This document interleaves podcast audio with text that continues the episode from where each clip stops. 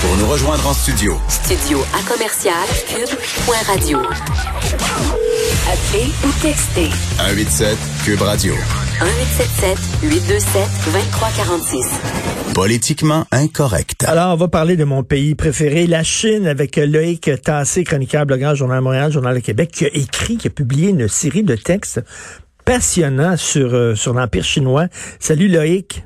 Bonjour Richard. Alors, écoute, on savait fort bien, puis tu nous en parlais régulièrement à quel point la Chine avait menti, etc. Mais là, ce, ce, cette enquête de Global News, quand même, ça va plus loin que ce que tout ce que j'avais pensé, j'avais imaginé. On dit que dès la mi-janvier, la Chine savait qu'il y avait une épidémie importante qui frappait leur pays, et pendant six semaines, ils n'ont rien dit. Le temps que leur consulat, ambassade, etc. achètent pour 2,5 milliards de produits de protection d'équipement pour shipper ça en Chine. Ils ont pensé à gratte, là. Oui, oui. en fait, ce qui est il y a deux choses là-dedans. D'abord, ils l'ont caché à tout le monde pendant euh, des, des mois, euh, des mm. semaines en fait, et je pense qu'ils le savaient moi dès décembre. Euh, ils avaient probablement des signes très très très fort qui, qui montrait qu'il y avait un nouveau virus qui se promenait. Et ils ont élaboré donc cette politique autour de Noël semble-t-il. Et puis ensuite ils ont été en effet achetés à bas prix euh, des masques, des blouses, toutes sortes d'équipements médicaux euh, pour être les premiers à s'en procurer. Et ensuite ils ont annoncé à le monde ah ben oui oui savez-vous on, on a un problème. Euh, donc deux choses. D'une part s'ils ont menti, on le savait, et ça, si tu veux, il y a de plus une preuve parmi d'autres qui s'accumulent. Mais d'autre part, je te ferai remarquer quelque chose, et, toi qui as une affection particulière pour les petits lapins, tu vas être sensible à ça. Euh, le monde n'est pas justement un monde fait pour les petits lapins. Hmm. Dans les relations internationales, les États cherchent à protéger leurs propres intérêts d'abord. Je, ça, je euh, comprends. ça, je comprends. C'est exactement ce que la Chine a fait dans un deuxième temps. Alors, autant on peut condamner le fait qu'ils aient caché ça à tout le monde, etc. Puis il y a un problème avec ce régime euh, de Xi Jinping, du gouvernement de Xi Jinping. le premier à le dire. Mais en même temps, ben oui, les États euh, font passer leurs intérêts propres avant ceux des autres. Ben ça, ça, je suis tout à fait d'accord avec toi. Et souvent, on veut que notre État nous protège, mais on veut pas voir ce qu'il doit faire pour nous protéger. Hein. C'est comme euh, on veut manger la viande, mais on veut pas voir comment on abat le bœuf. Non, il y a personne qui euh, qui regarde un film d'abattoir en étant en train de manger un bon rose. Non, exactement. Donc on dit à notre État, faites ce que vous devez faire.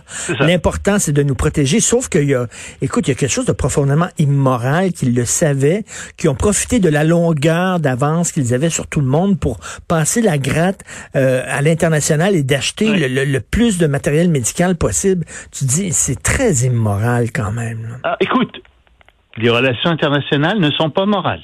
c'est encore une fois une question d'intérêt et les États font ce qu'ils doivent faire pour se protéger, pour garder leurs intérêts au maximum, et, c'est tout. Tu sais, c'est, mais mais, tu sais, la, métaphore que je prends dans mon texte d'aujourd'hui, c'est on, tu vis dans un dans un building, un gratte-ciel, tu sais qu'il y a un pyromane qui va mettre le feu dans trois jours, euh, tu décides de partir avec tous les instincteurs, euh, tu sacs le camp, puis tu laisses les gens. C'est un peu ça, là.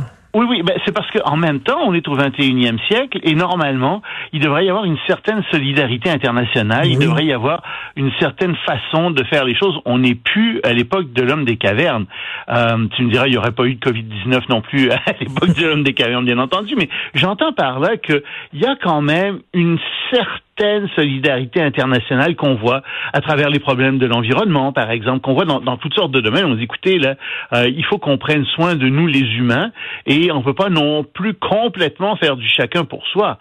Mais si tu veux, euh, on est un peu pris entre les deux, entre cette naïveté, n'est-ce pas, le mmh. projet, par exemple, de l'ONU, où tu sais, il y aurait une espèce de gouvernement mondial, un peu fleur bleue, qui s'occuperait de tout le monde, et des États qui ont des populations dont ils doivent s'occuper alors qu'ils savent que les ressources sont limitées.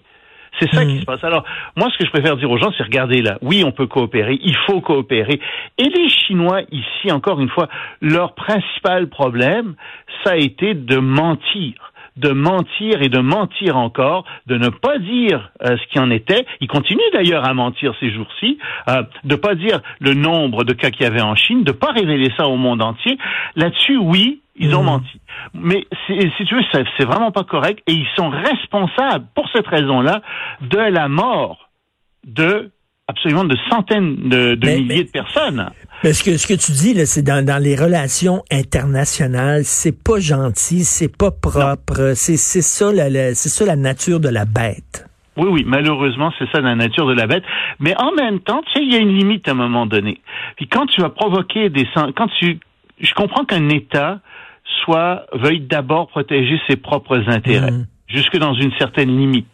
Mais la limite a été dépassée à partir du moment où, justement, des centaines de milliers de morts qui vont être provoqués par ça. Parce que si les Chinois avaient dit plutôt oui, c'est très contagieux entre êtres humains, et savez-vous quoi? Oui, en effet, euh, nous avons passé à l'Organisation mondiale de la santé, on leur dit, vous seriez mieux de pas recevoir de Chinois, parce que c'est super contagieux. Ben, c'est possible qu'on n'ait pas, qu'on n'ait pas la pandémie qu'on connaît maintenant. Ou en tout cas, on serait mieux organisé, Oui, tout le monde tout serait fait. mieux organisé. Ben oui. Puis on aurait quand même vendu des masques à la Chine, puis on les aurait aidés, et on se serait aidés tous ensemble. C'est là que tu dis, ouais, un instant là, vous avez commis une erreur de jugement grave, même si vous devez voir vos, vos intérêts d'abord. Et dans le reportage de Global News, moi, j'ai appris quelque chose. Toi, évidemment, euh, tu, tu connaissais bien la Chine, donc euh, tu n'étais pas surpris, mais le département du travail du Front uni.